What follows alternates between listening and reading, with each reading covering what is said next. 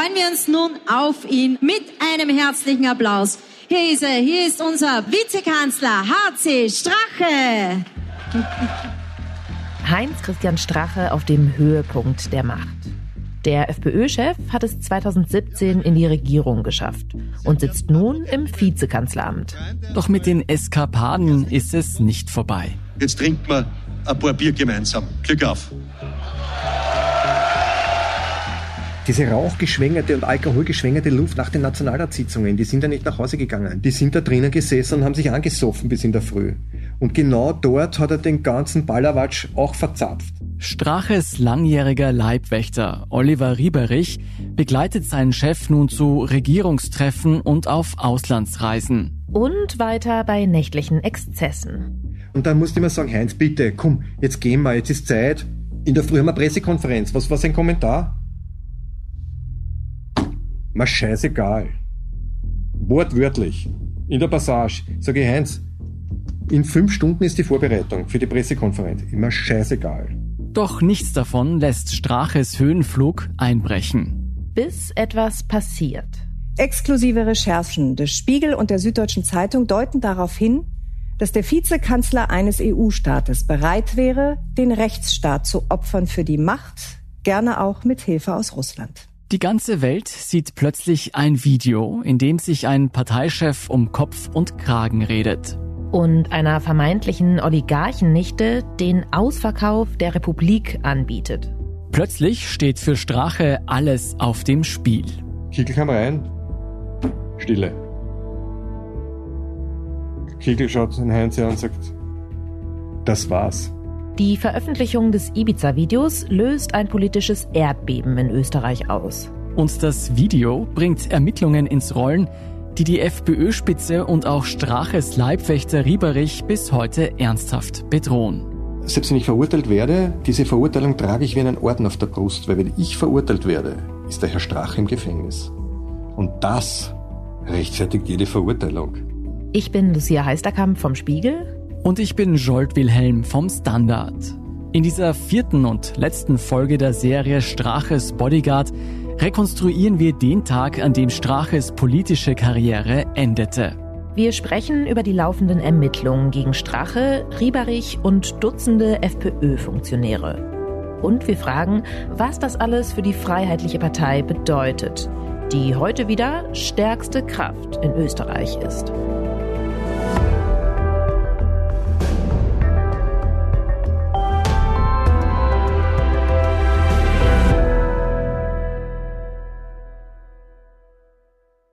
Bevor es losgeht, ein Hinweis. In dieser Folge geht es auch um die Verdachtslage von strafrechtlich relevanten Vorwürfen. Für alle genannten Personen gilt die Unschuldsvermutung.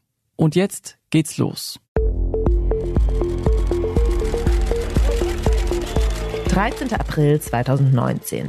In der Wiener Hofburg haben sich Schauspielerinnen und Promis versammelt.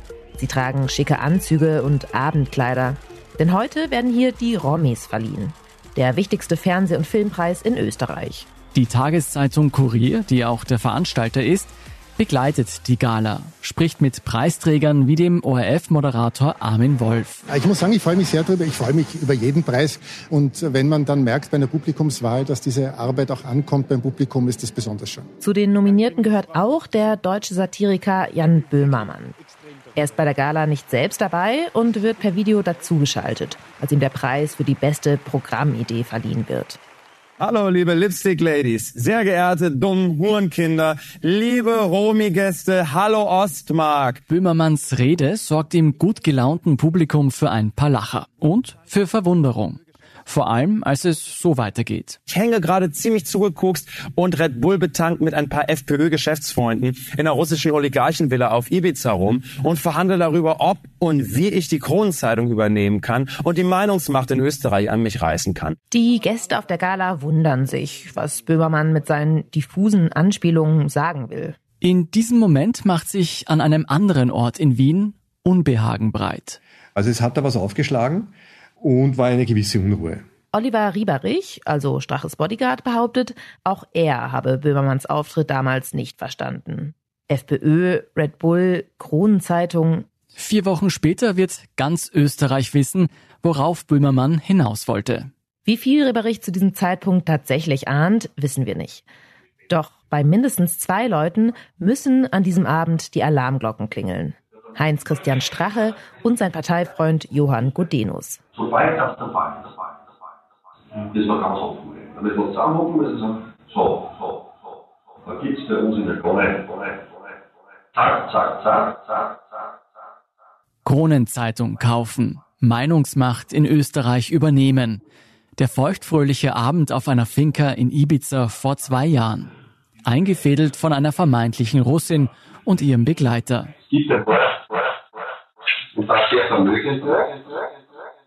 Aus den Deals bei Wein und Wodka ist nie was geworden.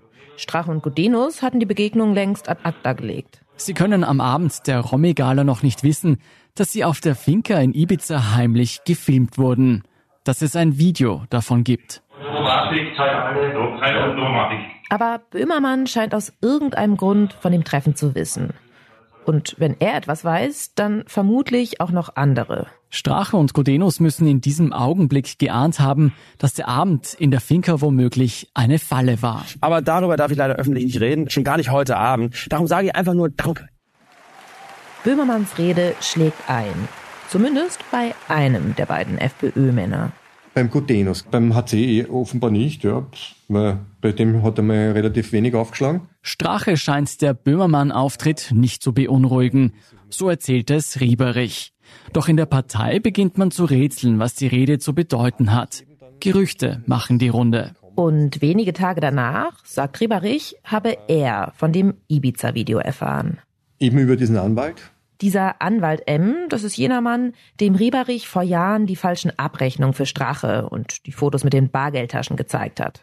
Und der erzählt ihm jetzt, was Rieberich damals offenbar ins Rollen gebracht hat. Das Treffen mit Strache auf Ibiza war eine Falle, die der Anwalt M und der Privatermittler Julian Hessenthaler den beiden FPÖ-Männern im Sommer 2017 gestellt haben. Bis zu dem Moment kurz nach der Romy-Gala, also wenige Wochen bevor das Video veröffentlicht wird, sagt Rieberich, er habe nichts von dem Video gewusst. Wir müssen an dieser Stelle betonen, dass es zum Ibiza-Video mehrere Erzählungen gibt. Einige, darunter Strache, behaupten heute, Rieberich habe von Anfang an mit dem Anwalt und Hessenthaler unter einer Decke gesteckt. Also es ist schwierig zu sagen, wie glaubwürdig das insgesamt ist. Das sagt unser Kollege Fabian Schmidt vom Standard. Dafür, dass er es nicht gewusst hat, spricht ja, dass er dennoch bis zum Schluss gewissermaßen bei Strache geblieben ist, dass er sich dann doch wieder arrangiert hat mit den Zuständen und es vielleicht auch für ihn nicht so schlecht war, im Vizekanzleramt zu arbeiten und so weiter. Jedenfalls scheint es, als sei Rieberich damals durchaus loyal gegenüber Strache gewesen. Auch dann noch, als er von Anwalt M erfährt, dass sein Chef sich offenbar um Kopf und Kragen geredet hat. Also habe ich das logischerweise auch als Pflicht gesehen meinem Arbeitgeber gegenüber, dass ich halt sage, Herrschaften, offenbar gibt es da wirklich was, ja. Strache ist damals gerade auf seinem Sommersitz im beschaulichen Weidling in Niederösterreich. Aber wenn das erzählt, hat er nur aufgeschaut vom Handy, so Clash of Clans, das merkst du immer, wenn das Handy der Querhalt ist, Clash of Clans, ja. Gerade ist Facebook, schräges Clash of Clans. Hat er nur gesagt, Hä? Strache scheint die ganze Sache noch immer nicht allzu ernst zu nehmen. Das war die Reaktion von ihm. Er hat gesagt, okay, passt, danke. Im Verlauf der nächsten zwei Wochen begreift der Vizekanzler dann offenbar doch, dass womöglich etwas auf ihn zurollt. Und zwar nicht nur ein kleiner Stein, sondern eine Lawine. Rieberich zeigt uns eine WhatsApp-Nachricht, die sein Chef ihm damals geschickt hat. Da kannst du heute in der Causa zu mir in das Büro kommen. Das war am 29. April, ja. Strache bestellt Rieberich zu sich, um zu erfahren, was genau der Anwalt M ihm über das Ibiza-Video erzählt hat. Dann wollte er mir einreden, dass mich der Anwalt bestechen wollte. Ja, wegen Geld und so. Was absoluter Schwachsinn ist, ja. Der wollte mich überhaupt nicht bestechen, der Anwalt, ja. Strache hat sich zu diesem Zeitpunkt offenbar schon eine Geschichte zurechtgelegt, die das Video, sollte es denn tatsächlich erscheinen, erklären kann. mit kriminellen und rechtswidrigen Methoden, arrangierten Fake-Treffen, gestellten Fallen, gekürzten und entstellten Videoaufzeichnungen, vielleicht sogar bearbeitet, indirekter Versuch einer Anwerbung eines Kabinettmitarbeiters mit Ansagen, dass sie mögliche Informanten viel Geld zahlen etc. Strache will das Ganze so dastehen lassen, als hätten die Ibiza-Hintermänner versucht, seinen Bodyguard zu bestechen. Rieberich soll das genau so aufschreiben. Und zwar in einem Gedächtnisprotokoll des Gesprächs mit dem Anwalt. Er soll also für ihn lügen. Und da gibt es auch einen SMS-Verkehr, wo ich ihm da mitgeteilt habe, einfach sage, Heinz, mein Gedächtnis, mein Gedächtnisprotokoll.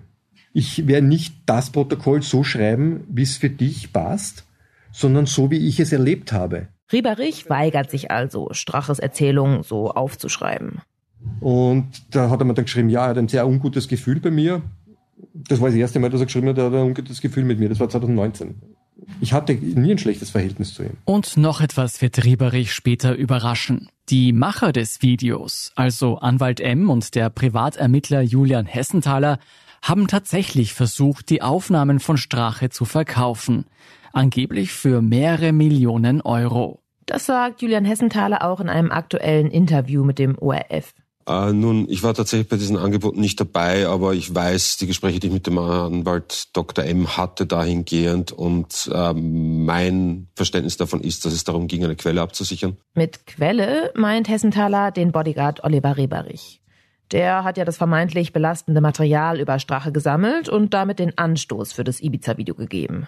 Hessenthaler behauptet, er und der Anwalt hätten das Geld verwenden wollen, um Rieberich finanziell abzusichern. Und zwar, falls der seinen Job verliert, wenn das Ibiza-Video erscheint. Obwohl Rieberich ja eigentlich nichts von dem Video gewusst haben will.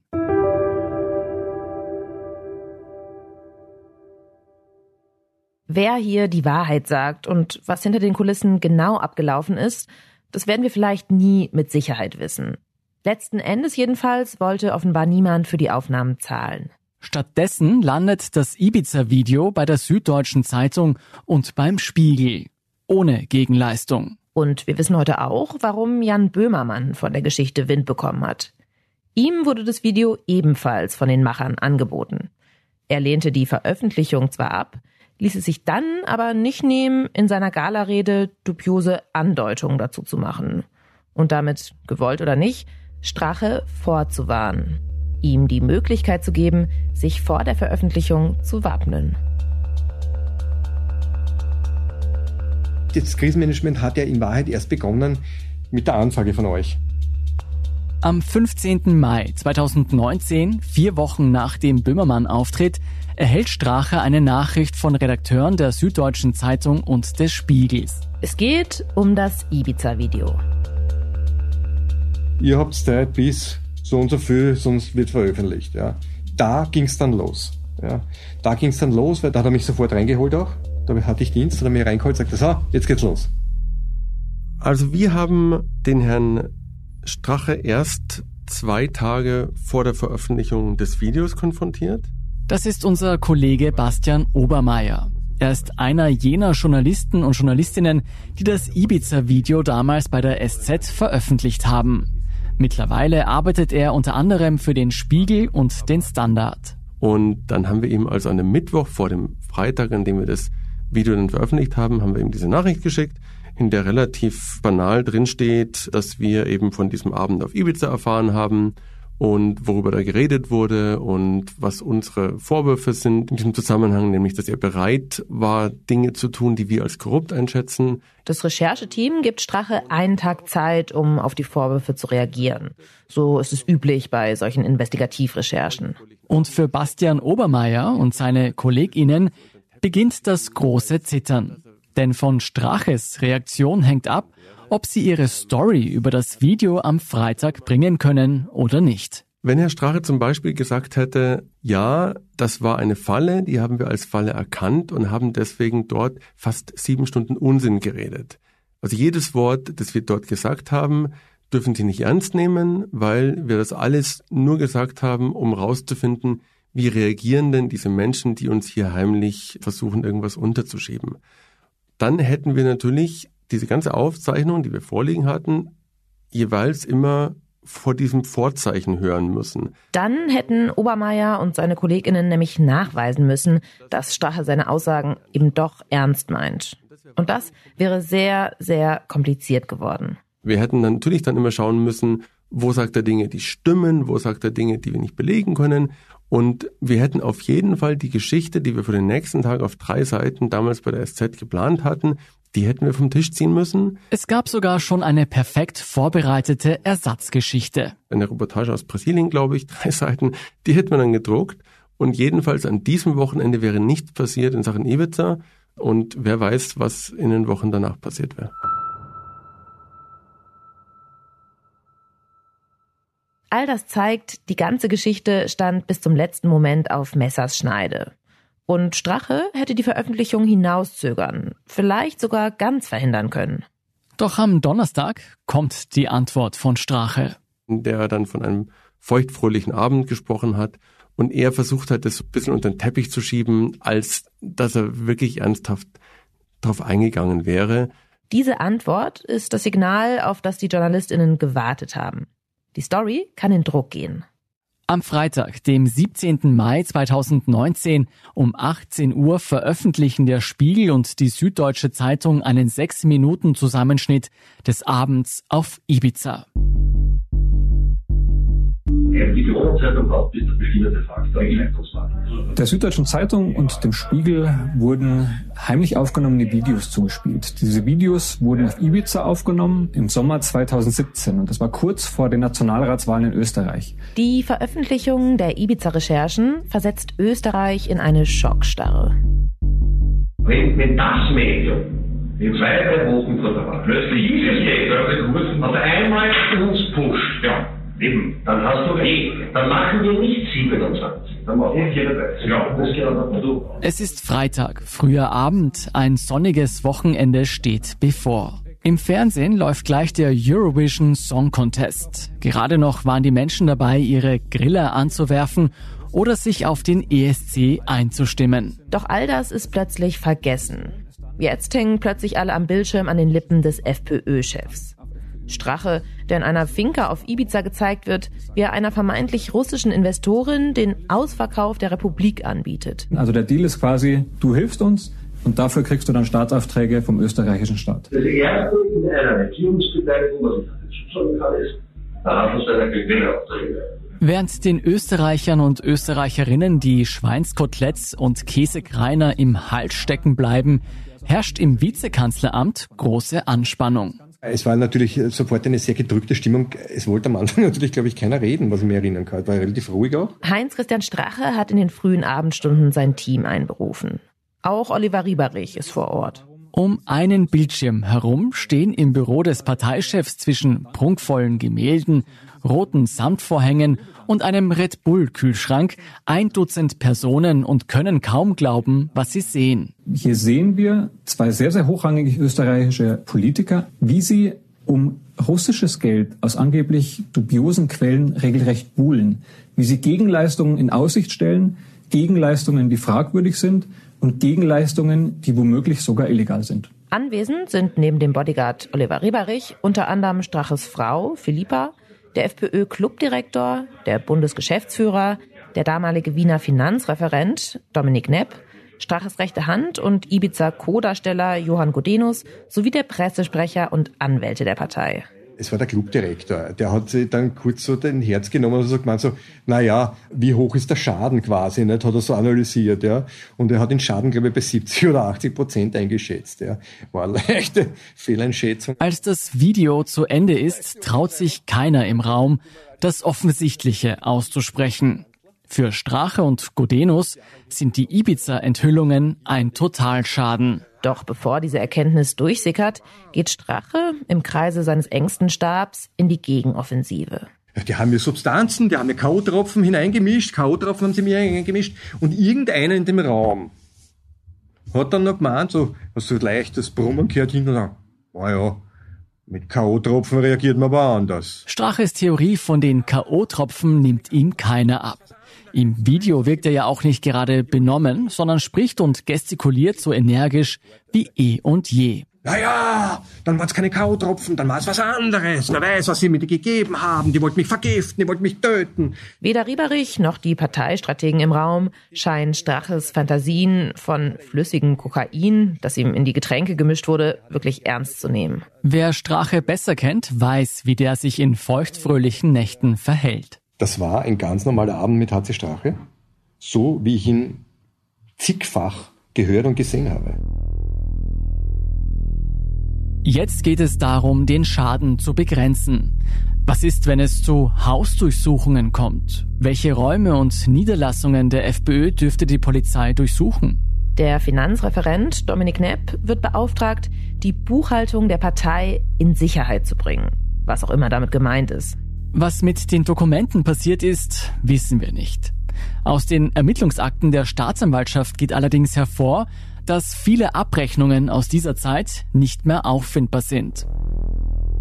Und Strache glaubt in diesen Minuten nach der Veröffentlichung des Ibiza-Videos offenbar noch, dass er das Schlimmste verhindern könnte.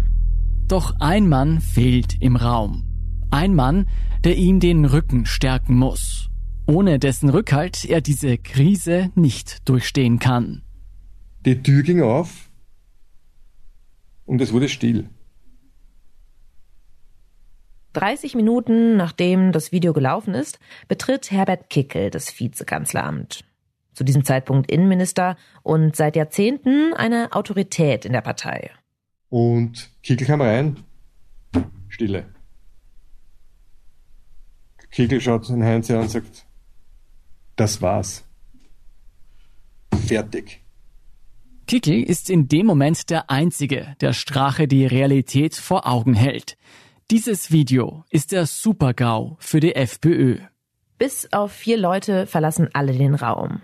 Es bleiben Strache, Gudenus, Kickel und Kickels Vertrauter Reinhard Teufel. Und dann ging es eigentlich nur noch ums Rücktrittsprozedere in Wahrheit. Während die vier Herren im Büro Straches Zukunft verhandeln, denkt Rieberich darüber nach, wie es nun mit ihm weitergeht. Wenn Strache geht, ist es auch mit seinem Job als Leibwächter für ihn vorbei. Rieberich fragt den Finanzreferenten Dominik Nepp, was er denn mit den ganzen Rechnungen tun soll, die er über die Jahre gesammelt hat. Also jetzt, wo sein Chef wohl nicht mehr lange sein Chef bleiben wird. Und Nepp soll geantwortet haben, verwahre sie sicher auf. Strache bekommt davon nichts mit. Von falschen Belegen und Spesenabrechnungen ist ja im Video nichts zu hören.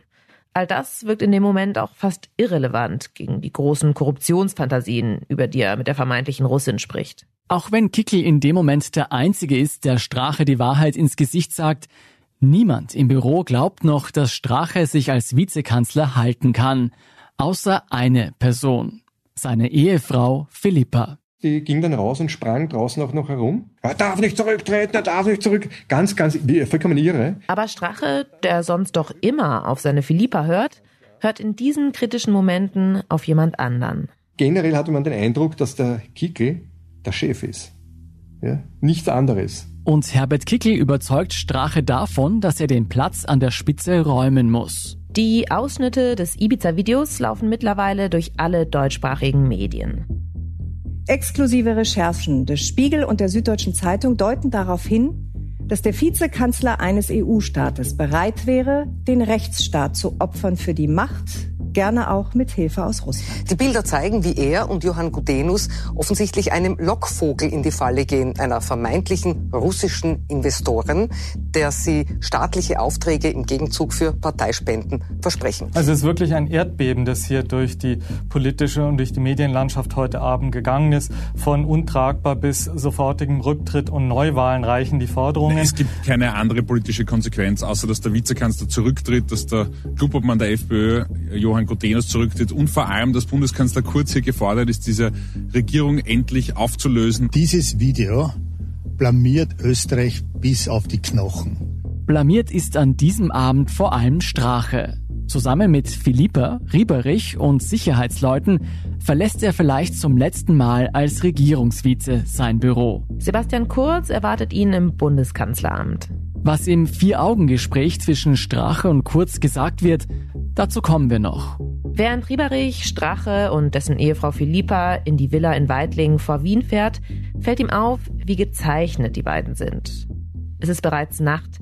Niemand im Auto sagt ein Wort.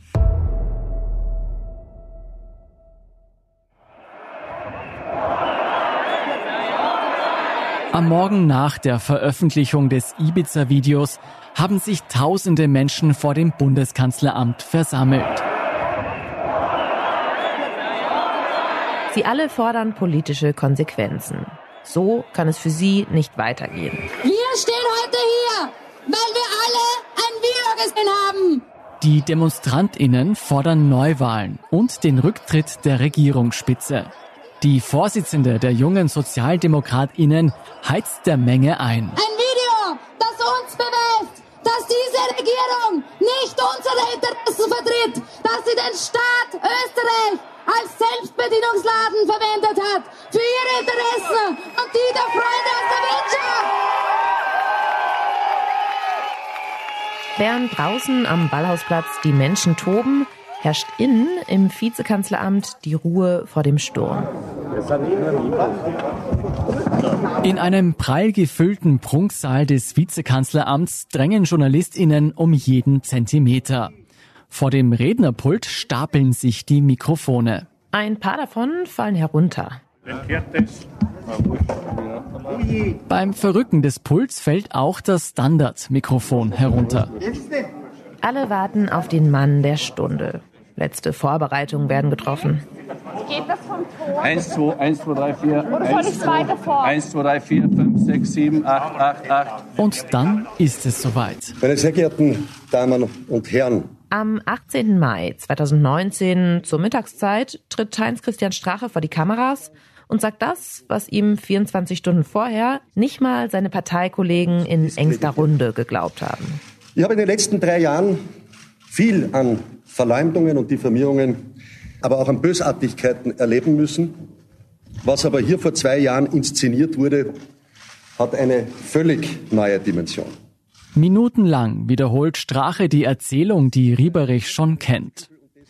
Die Strache sich zurechtgelegt hat, seit er weiß, dass es ein Video von ihm gibt. Er spricht über eine politische Falle, über illegale Methoden, eine Auftragsarbeit, dubiose Hintermänner. Und am Ende war doch alles eine psoffene Geschichte. Und ja, meine Äußerungen waren nüchtern gesehen katastrophal und ausgesprochen peinlich.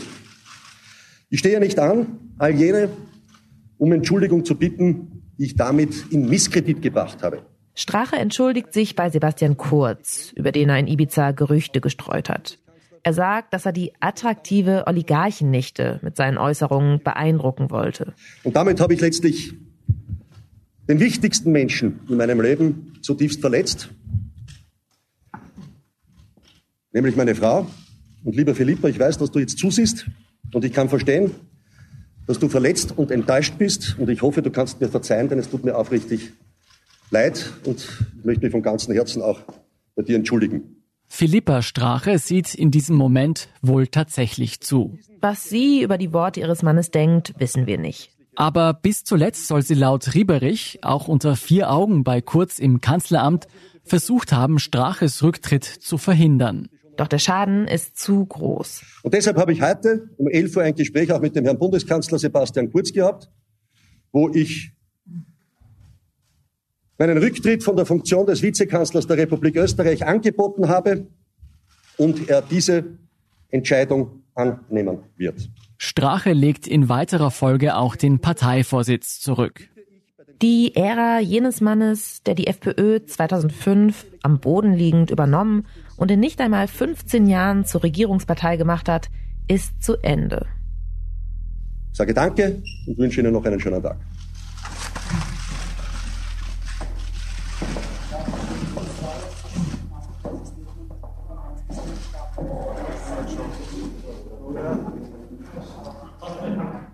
Im Ende von Straches Vizekanzlerschaft sieht ein anderer Mann eine Chance. Meine sehr geehrten Damen und Herren, ich darf Sie ganz herzlich hier im Bundeskanzleramt begrüßen, nachdem die letzten 24 Stunden an Dramatik kaum zu überbieten waren, möchte ich gern mit Ihnen meine Einschätzung der Situation teilen. Bundeskanzler Sebastian Kurz wirkt an diesem Nachmittag auffallend frisch. Zumindest würde man ihm nicht anmerken, dass die Republik gerade in eine tiefe Krise gestürzt ist. Ich habe der Bevölkerung, den Wählerinnen und Wählern versprochen, dass ich mir immer selbst treu bleiben werde, egal was kommt. Kurz bedankt sich bei seinen RegierungsmitarbeiterInnen für die gute Zusammenarbeit in den letzten beiden Jahren. Abseits einiger rechtsextremer Einzelfälle seines Koalitionspartners in dieser Zeit habe inhaltlich alles gut funktioniert. Aber nach dem gestrigen Video muss ich ganz ehrlich sagen, genug ist genug. Genug ist genug. Und dann rechnet Kurz mit seinem Ex-Vizekanzler ab. Was aber wirklich schwerwiegend und problematisch ist, das sind die Ideen des Machtmissbrauchs, die Ideen zum Umgang mit österreichischem Steuergeld und natürlich auch das Verständnis gegenüber der Medienlandschaft in unserem Land. Aus heutiger Sicht klingt das, was Kurz da sagt, absurd. Denn zwei Jahre später werden sich all diese Vorwürfe gegen ihn selbst richten. Heute ist es nicht mehr Strache, sondern Kurz, der im Zentrum der Ibiza-Ermittlungen steht. Doch all das ist im Frühjahr 2019 noch weit weg. Und Kurz weiß genau, die Schwäche seines Koalitionspartners wird ihn stärken. Darum habe ich heute dem Bundespräsidenten vorgeschlagen, vorgezogene Wahlen in Österreich durchzuführen, und zwar zum schnellstmöglichen Zeitpunkt. Und Kurz lässt keine Zweifel daran, was er sich von diesen Neuwahlen erwartet. Ich glaube fest daran, dass es in unserem Land, wenn es regierbar sein soll, klare Verhältnisse und somit auch einen klaren Wählerauftrag für eine Person geben sollte, die das Land führen möchte. Darum werde ich in den nächsten Wochen und Monaten werben und dafür bitte ich natürlich um Ihre Unterstützung. Vielen Dank. Nach dem Ibiza-Video platzt die Regierung. Aber womöglich war das ursprünglich eigentlich anders geplant. So erzählt zumindest Heinz-Christian Strache. Unsere Kollegin und leitende Redakteurin Katharina Mittelstedt vom Standard hat die Hintergründe des dramatischen Endes der ersten Regierung Kurz nachrecherchiert. Wir wissen nämlich heute, dass Kurz womöglich gar nicht vorhatte, Neuwahlen durchzuführen, sondern lediglich pokern wollte. Strache erzählt darüber nämlich im Nachhinein eine andere Version der Geschichte als Kurz. Der sagt, Kurz hat damals zu ihm gesagt, er, Strache, muss gehen und dann kann die Koalition aufrechterhalten bleiben. Kurz soll in den entscheidenden Stunden nach der Veröffentlichung des Videos der FPÖ die Daumenschrauben angelegt haben. Das Ziel, in der Krise das meiste für sich und seine ÖVP herauszuholen. Danach soll die ÖVP aber plötzlich auch Kickel als Innenminister weghaben wollen. Man muss sich vorstellen, diese Situation, diese theoretische, wäre für die ÖVP natürlich super gewesen. Eine Regierung mit der FPÖ, aber ohne die zwei mächtigen Macher Strache und Kickel dort wäre natürlich irgendwie eine Art Alleinspiel geworden. Kurz nutzt knallhart aus, dass die FPÖ am Boden liegt. Aber darauf ließ sich die FPÖ jedenfalls nicht ein, so lautet zumindest die Erzählung. Und somit war Türkis-Blau schließlich Geschichte.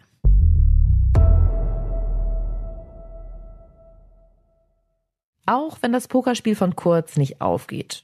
Er wird am Ende trotzdem gestärkt aus der Regierungskrise hervorgehen. Bei den Neuwahlen im September 2019 erhält die ÖVP ein Plus von fast sechs Prozent.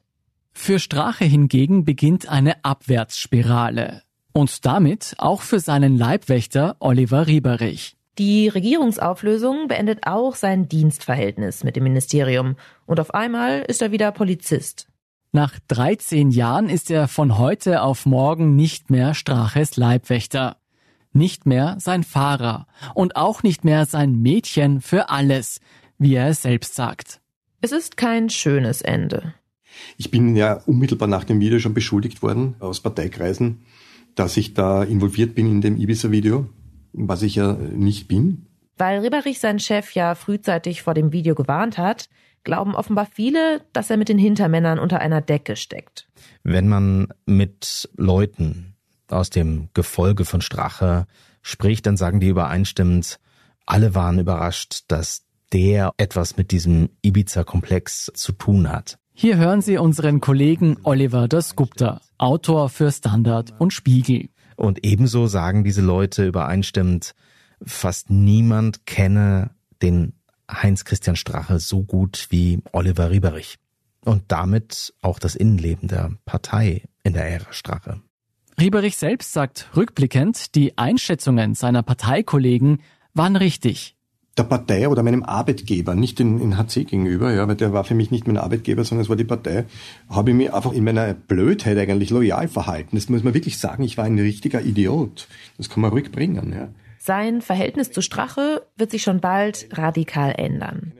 Doch in den turbulenten Tagen im Mai hält der gefallene Vizekanzler zunächst Kontakt zu Rieberich auch wenn der nicht mehr für ihn arbeitet. Eine SMS vom 30. Juni 2019 zeigt, dass Strache damals versucht, Leute in der Partei auf seine Seite zu bringen. Ja, da hat er sich dann aufgeregt schon beim Kickel. Wir bleiben jedenfalls in Kontakt. Herbert Kickel verhält sich jedenfalls nicht fair und nicht korrekt. Sollte ich in Wien wieder eine Chance bekommen, dann bist du jedenfalls dabei. Ein letztes Mal treffen Strache und Rieberich in der Kanzlei von Straches Anwalt zusammen. Die Stimmung ist angespannt. Strache weiß, ihm stehen schwierige Monate bevor.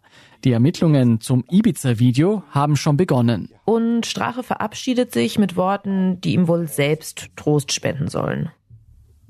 Ich soll mir keine Sorgen machen. Das war das letzte Persönliche. Ich habe ihm gar nichts gesagt, ja. Seine Frau hat mich dann noch umarmt draußen vor, vor, vor der Bürotür und dann sind wir auseinandergegangen. Es wird alles gut, hat sie gesagt zu mir, es wird alles gut. Und ich denke mir immer, es wird alles gut. Eh, ja, eh wird alles gut, ja. Rieberich wird Strache danach nie wiedersehen.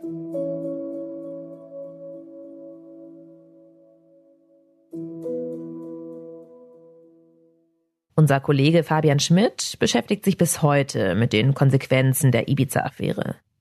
Nachdem das Video um die Welt gegangen ist, wird damals eine Ermittlergruppe eingerichtet. Die sogenannte Soko Tape. Also Tape wegen des Videos. Es gibt zwei Einheiten in dieser Gruppe. Die eine ermittelt wegen dem, was Strache gesagt hat. Die andere, eine übrigens deutlich größere Einheit, fahndet nach den Hintermännern der Falle. Über die Folgen, die all das für die Videomacher Anwalt M und Julian Hessenthaler hatte, werden wir in der nächsten Folge sprechen. Wie aber geht es nun mit Strache weiter, nachdem der als Vizekanzler zurückgetreten ist?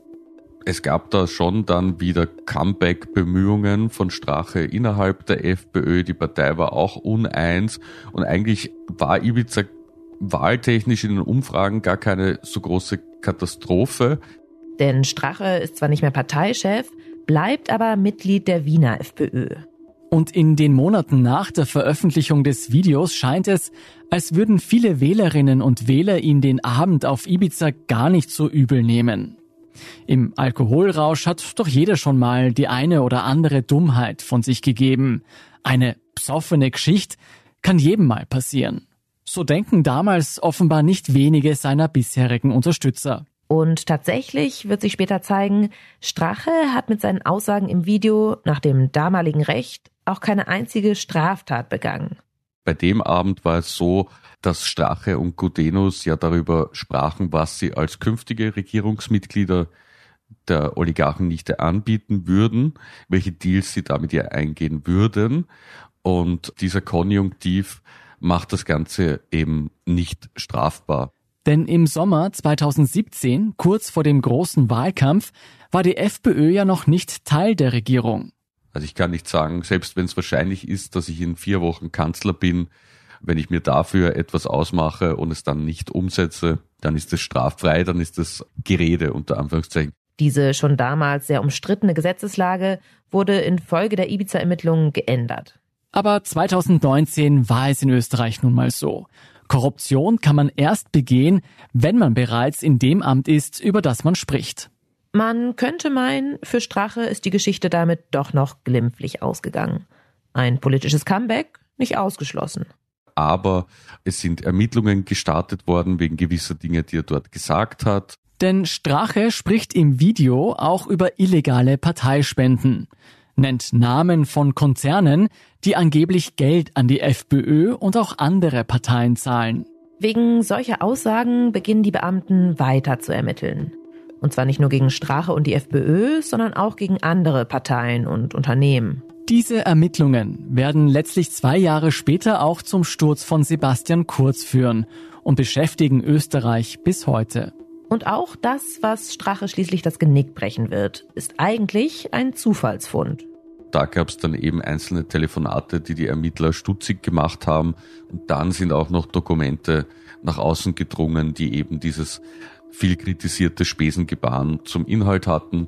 Und das hat dann dieses riesige Spesenverfahren ausgelöst. Die vielen privaten Einkäufe, die Oliver Rieberich für Strache erledigen musste, die falschen Belege, die er bei der Sekretärin einreichte, die Luxusurlaube, die er in Bar für Strache im Reisebüro buchte, die teuren Geschenke für Philippa. Auf all das stoßen die Ermittler wenige Monate nach der Veröffentlichung des Ibiza-Videos. Und im Sommer 2019 dringen die ersten Berichte über die mutmaßliche Spesenaffäre an die Öffentlichkeit.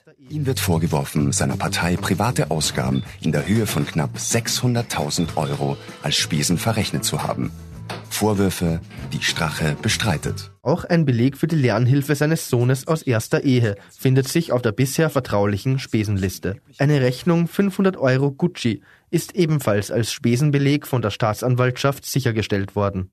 Die Berichte darüber, dass sich die FPÖ-Spitze ein Luxusleben gegönnt hat, gewissermaßen auf Steuerkosten, das hat dann die FPÖ noch einmal abstürzen lassen und da war es dann auch für Strache vorbei innerhalb der FPÖ endgültig.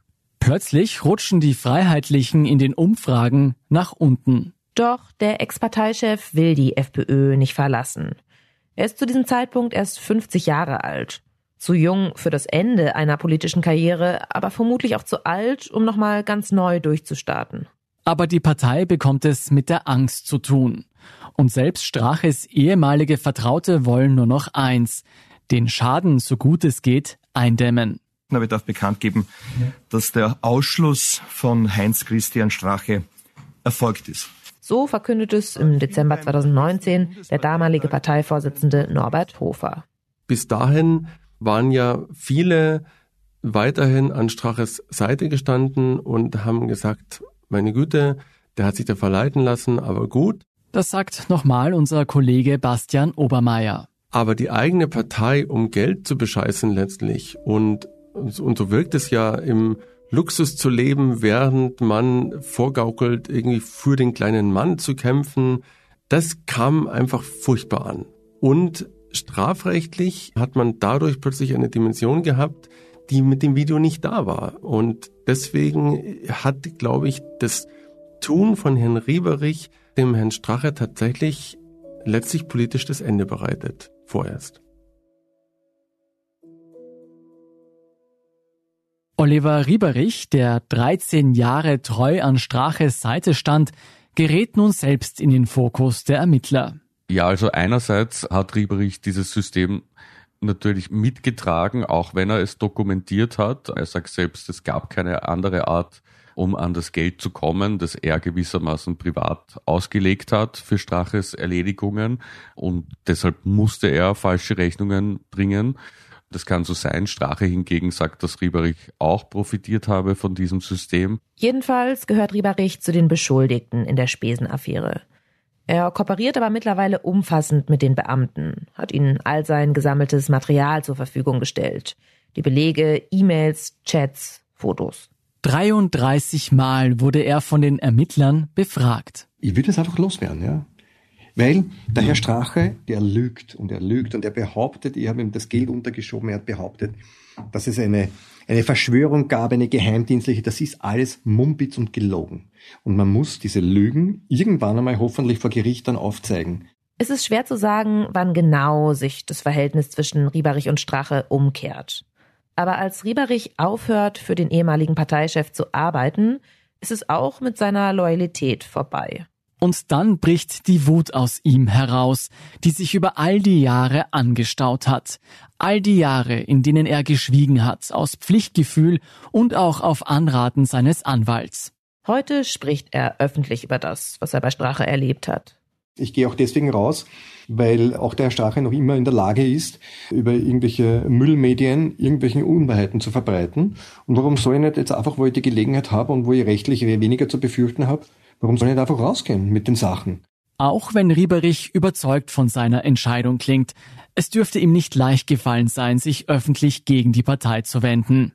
Wenn man mit Rieberich darüber spricht, merkt man, dass er einen inneren Kampf durchgemacht hat und dass er mit seinem alten Leben in der FPÖ abgeschlossen hat.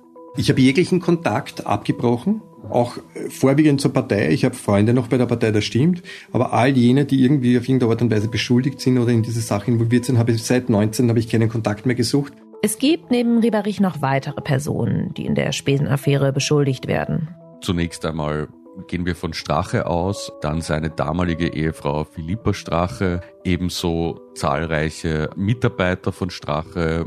Einerseits ist da Straches unmittelbares Umfeld, das mutmaßlich vom Spesenbetrug wusste und aktiv mitgemacht hat. Die Liste der Beschuldigten geht allerdings noch weiter. Der damalige Generalsekretär Harald Wilimski, dann unterschiedliche Finanzprüfer, der Partei, dann in der FPÖ Wien zum Beispiel Parteichef Dominik Nepp. Also es zieht wirklich weite Kreise und wir sind bei unseren Zählungen auf mehr als 30 Personen gekommen, die da als Beschuldigte gelten. Harald Wilimski und Dominik Nepp, die sitzen nach wie vor an der Spitze der FPÖ.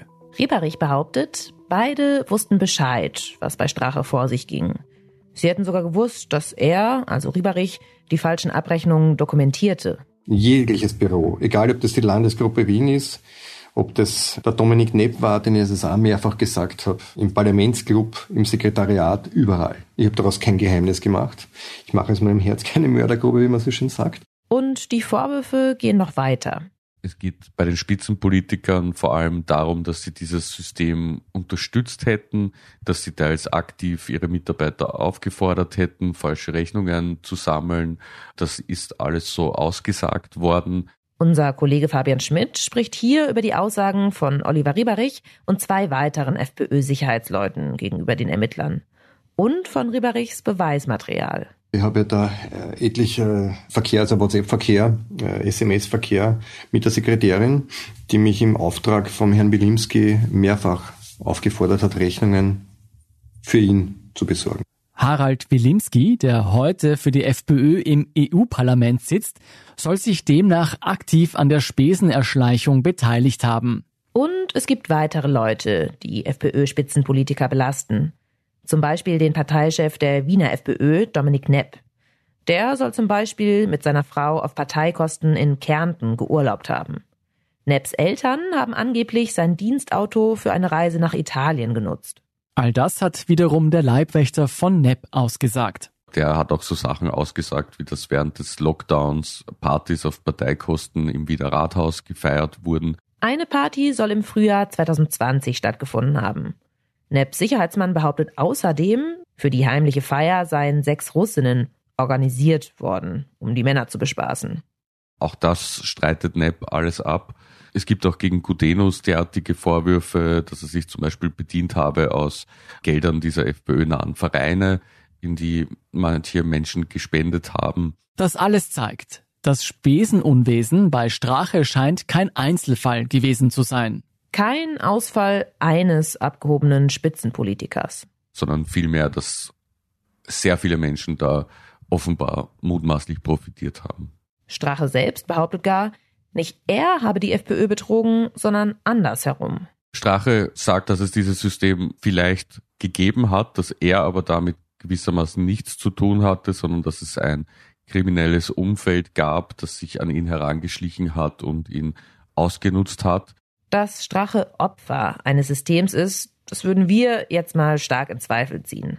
Und was wir an dieser Stelle nochmal betonen müssen, alle Beschuldigten streiten die Vorwürfe ab und es gilt natürlich die Unschuldsvermutung. Doch sollten sich die Vorwürfe der Staatsanwaltschaft als wahr erweisen, dann hieße das, der Spesenbetrug ging weit über Strache hinaus. Also das scheint wirklich ein Problem der FPÖ zu sein, mehr, viel mehr noch als bei anderen Parteien.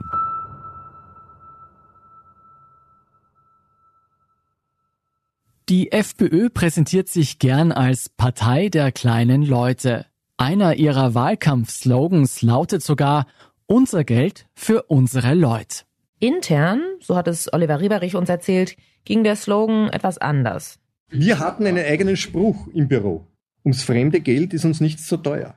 Und dieser Umgang der FPÖ mit fremdem Geld, der zeigt sich nicht nur in Wien. Es geht um Untreue, Förderbetrug, veruntreutes Steuergeld eigentlich im Allgemeinen.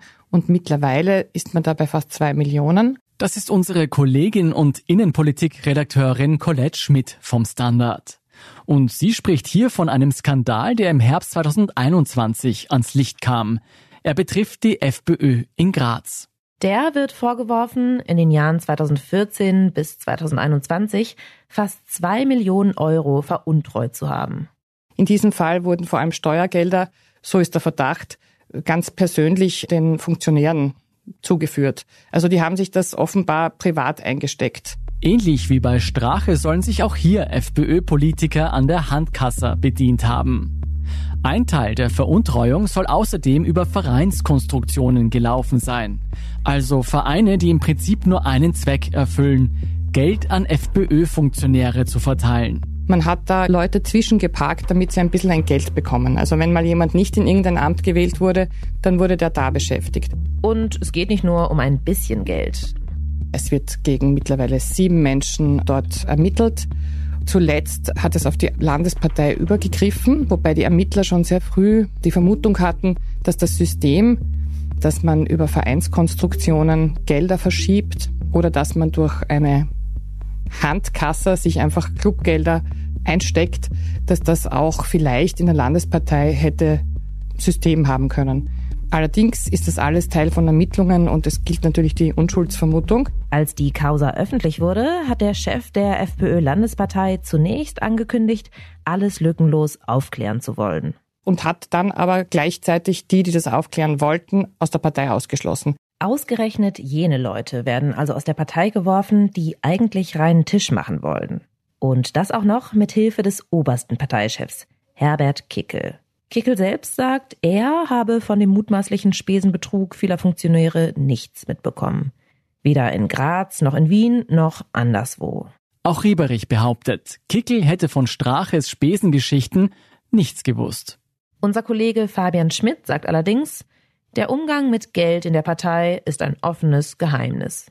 Eigentlich ist es schon seit Jahrzehnten Teil gewissermaßen der DNA der FPÖ, dass immer wieder Korruptionsvorwürfe gibt, dass es immer wieder Vorwürfe rund um Spesen gibt. Als Strache die Partei übernommen hatte, 2004, hat er selbst seiner Vorgängerin zum Beispiel vorgeworfen, exorbitante Spesenausgaben gehabt zu haben. Selbst unter dem FPÖ-Gründer Jörg Haider sind schon massive Vorwürfe der Untreue und des laxen Umgangs mit Parteigeld aufgetreten.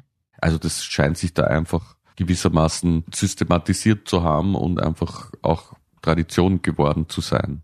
So sieht es auch unser Kollege Oliver Dasgupta. Es gibt ja dieses Sprichwort von Wasser predigen und Wein trinken. Und so ähnlich scheint die Diskrepanz zumindest bei manchen äh, der FPÖ-Funktionäre zu sein. Also nach außen gibt man sich als Vertreter der sozial Schwächeren und äh, man wettert immer gegen das Establishment, gegen die Eliten, gegen die da oben. Aber wenn man sich das so anguckt, wie diese Leute, auf die auch jetzt ein wirklich schlechtes Licht fällt, dann scheinen sie vor allem so gelebt zu haben, dass es auf jeden Fall im krassen Widerspruch steht zu dem, was sie nach außen vertreten haben. Und dennoch steht die Partei heute, vier Jahre nach dem Ibiza-Skandal, in Umfragen wieder ganz vorne. Und das, obwohl die Ermittlungen in der Spesenaffäre noch laufen, obwohl die Vorwürfe inzwischen lange Schatten werfen und obwohl diese noch viele aktive FPÖ-Politiker schwer belasten, obwohl der Skandal in Graz zeigt, dass dieses System der Spesenunwesen nicht auf einzelne Personen und Landesgruppen beschränkt ist. Trotzdem würden fast 30 Prozent der Menschen in Österreich heute die FPÖ wählen.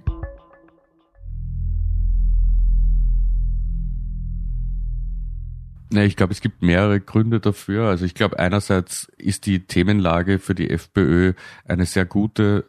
Wie alle rechtspopulistischen Parteien lebt die FPÖ von Krisen. Corona-Pandemie, Klimakrise, Teuerung.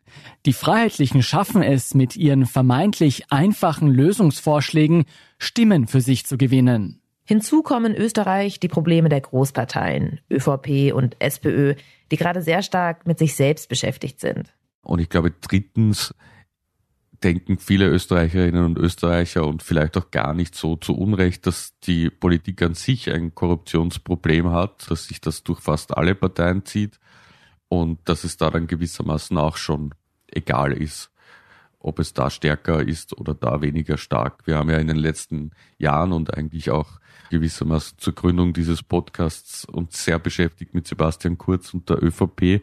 Dadurch ist die FPÖ vielleicht wieder etwas in den Hintergrund gerückt. Aber ja, es gibt schon Probleme in fast allen Parteien. Meine politische Einstellung heute ist, hat sich natürlich massiv geändert. Vier Jahre ist es nun her, dass Oliver Rieberich nicht mehr für die FPÖ arbeitet. Als er zur Strache kam, war er selbst Bezirksrat der Freiheitlichen. Doch nach 13 Jahren im Innenleben der Partei hat Rieberich wahrscheinlich einfach zu viel gesehen. Das Luxusleben, das dem Parteichef finanziert wurde, die alkoholgeschwängerten Parteisitzungen, die kruden Verschwörungstheorien. Es ist nicht nur die Wut auf seinen ehemaligen Chef, die Rieberich umtreibt. Er sagt, die FPÖ wählt er heute definitiv nicht mehr. Der Mann, der stets am Steuer saß, der Strache zu Parteitreffen und Partys fuhr, der den FPÖ-Chef ständig im Rückspiegel betrachtete, während der Clash of Clans spielte und keine Notiz davon nahm, wer vorne saß.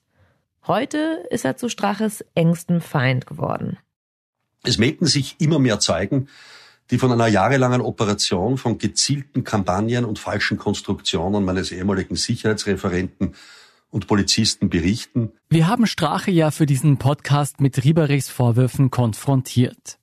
Er sagt, sein ehemaliger Leibwächter habe sich von Anfang an gegen ihn verschworen. Rieberich habe gemeinsam mit dem Anwalt M und Julian Hessenthaler über Jahre seinen Sturz geplant. Wie sie mich für Auftraggeber mit falschen Anwürfen und Konstruktionen fertig machen wollten. Oliver Rieberich nimmt diese Anschuldigungen mit Gelassenheit. Vor wem soll ich jetzt Angst haben? Vom Herrn Strache? Ich meine, der Herr Strache kämpft, glaube ich, mit seinem Leben, der hat genug mit seinem eigenen Leben zu tun, ja, der kriegt sein eigenes Leben nicht auf die Reihe. Philippa Strache hat sich im vergangenen Jahr von Heinz-Christian Strache scheiden lassen. Viele ehemalige Parteifreunde haben endgültig mit ihm gebrochen. Also es gibt beides. Es gibt Strache, Nostalgie und es gibt diejenigen, die jetzt sehr kritisch auf ihn sehen. Also die menschliche Enttäuschung ist auf jeden Fall sehr, sehr groß. Was Strache heute beruflich macht, das weiß man laut unserem Kollegen Oliver Dasgupta nicht so genau. Zwischenzeitlich hat er versucht, ein politisches Comeback zu starten und seine eigene Partei zu gründen, das Team HC. Da hat er ein paar wenige Getreue um sich geschart, war bei der letzten Wien-Wahl im Jahr 2020 angetreten. Allerdings gelang ihm nicht der Einzug in das Wiener Parlament und damit war sozusagen auch dieses Projekt mehr oder weniger zur Mini-Partei geschrumpft. Mittlerweile tritt Strache angeblich als Berater auf. Ich habe auch schon gehört, dass er sozusagen Networking betreibt. Sein Kapital ist sozusagen sein, sein Telefonbuch, sind seine Kontakte. Wie gut das läuft, wissen wir nicht. Als wir für diesen Podcast das letzte Mal mit ihm sprachen, schien er zumindest sehr beschäftigt zu sein. Man kann nur sich daran erinnern, dass er vor einiger Zeit äh, öffentlich gemacht hat, dass ihm das Geld ausgeht, weil diese Kosten der rechtlichen Auseinandersetzungen eben sich entsprechend in größerem Rahmen inzwischen bewegen. Denn Strache hat seit der Ibiza-Affäre eine ganze Reihe von Ermittlungsverfahren am Hals. Nicht nur die Spesen-Affäre. In zwei Korruptionsprozessen wurde er mittlerweile freigesprochen. Es gibt Menschen, die auch noch vermuten, dass er in Wirklichkeit noch Geld hat. Dann ist auch die Frage, hat er es unterm Bett oder hat er es woanders? Das sind die großen Fragezeichen. Doch egal, wie viel Puffer Strache noch hat, blickt man vier Jahre zurück, dann ist klar, wie tief der einstige Star der Rechten gefallen ist. Nach allem, was wir wissen, hat Oliver Rieberich nie geplant, seinen Chef zu stürzen. Und doch, sagt unser Kollege Bastian Obermeier, war er derjenige, über den Strache letztlich gestolpert ist. Die Rolle von Oliver Rieberich war letztlich die des Mannes, der die ganze Affäre ins Rollen gebracht hat. weil er Dinge erfahren hat durch seine Tätigkeit als Bodyguard bei Herrn Strache, die er weitergegeben hat, weil er Dokumente bei sich behalten hat, die belegt haben, dass die Spesenabrechnung offenbar nicht ganz korrekt war und weil er Leute angestachelt hat, sich Herrn Strache noch mal genauer anzuschauen und was am Ende dazu geführt hat, dass entschieden wurde, maßgeblich auch von Herrn Hessenthaler, dass man versucht, Herrn Strache die Falle zu stellen, die Falle auf Iwiza. Obwohl Rieberich sich diese Rolle vermutlich nicht ausgesucht hat, auch er zahlt dafür einen Preis. 2019 wurde er vom Dienst suspendiert. Er kann nicht mehr als Polizist arbeiten, solange das Verfahren in der Spesenaffäre läuft. Stattdessen arbeitet er Teilzeit in einer Sicherheitsfirma. Meine Frau arbeitet, ich bekomme nach wie vor zwei Drittel von meinem Gehalt, habe nach wie vor meinen Gehalt als Angestellter und bin finanziell abgesichert. Niemand weiß, wann es in der Spesenaffäre zu einer Anklage, geschweige denn zu einem Urteil kommen wird. Sowohl Strache als auch Rieberich würden im schlimmsten Fall mehrere Jahre Haft drohen. Aber Rieberich sagt, er bereut nichts. Äh, selbst wenn ich verurteilt werde, diese Verurteilung trage ich wie einen Orden auf der Brust, weil wenn ich verurteilt werde, ist der Herr Strache im Gefängnis. Und das rechtfertigt jede Verurteilung. Und damit endet unsere Serie Straches Bodyguard. Doch unsere Berichterstattung über die Ermittlungen rund um die Ibiza-Affäre geht weiter. Und schon in der nächsten Folge werden wir jenen Mann interviewen, der das berühmt-berüchtigte Video gemacht hat. Julian Hessenthaler. Inside Austria hören Sie auf allen gängigen Podcast-Plattformen, auf der Standard.at und auf spiegel.de. Wenn Ihnen unser Podcast gefällt, folgen Sie uns doch und lassen Sie uns ein paar Sterne da. Kritik, Feedback oder Vorschläge zum Podcast wie immer gerne an insideaustria.spiegel.de oder an podcast.derstandard.at. Unsere journalistische Arbeit können Sie am besten mit einem Abonnement unterstützen.